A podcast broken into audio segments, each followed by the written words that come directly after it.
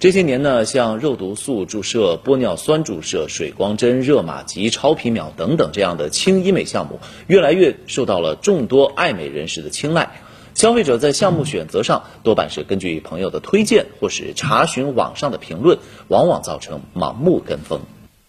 在四川成都的一家医院里，记者遇到了一位专程从西昌坐飞机来治疗的消费者。我长黄褐斑是很多年了嘛，然后也找过很多医美机构做这个皮肤，然后也也做过很多小白鼠。罗小姐告诉记者，为了去除脸上的黄褐斑，她已经在不同医院和医美机构做过多次治疗，效果并不理想。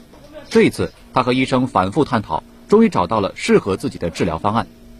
在诊室里，急于想去掉脸上色斑的石小姐，则是直接向医生提出想做最近很火的医美项目——超皮秒。我这种。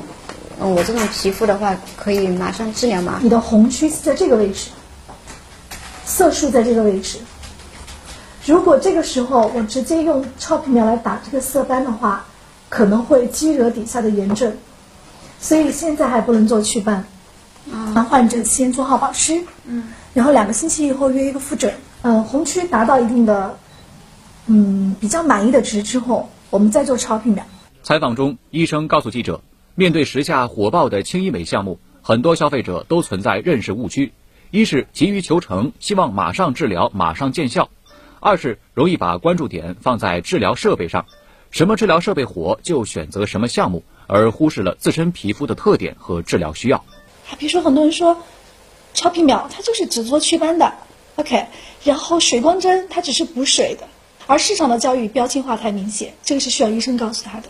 采访中，记者发现。一些做轻医美项目的消费者和医美机构也开始尝试把轻医美和中医治疗相结合。我觉得这个西医和中医的结合，让我们从由内而外的一个。变美的一个方式吧，比如说我们引发呃黄褐斑的这样荷尔蒙分泌的原因，压力引起的，或者是说这个睡眠质量引起的这个黄褐斑，那我们除了在使用呃西医的针剂或者是一些光电治疗的手段之外，那我们也会关注到它内调的这个呃睡眠质量，还有包括它的这个荷尔蒙代谢能力啊一类的这样的一个呃点吧。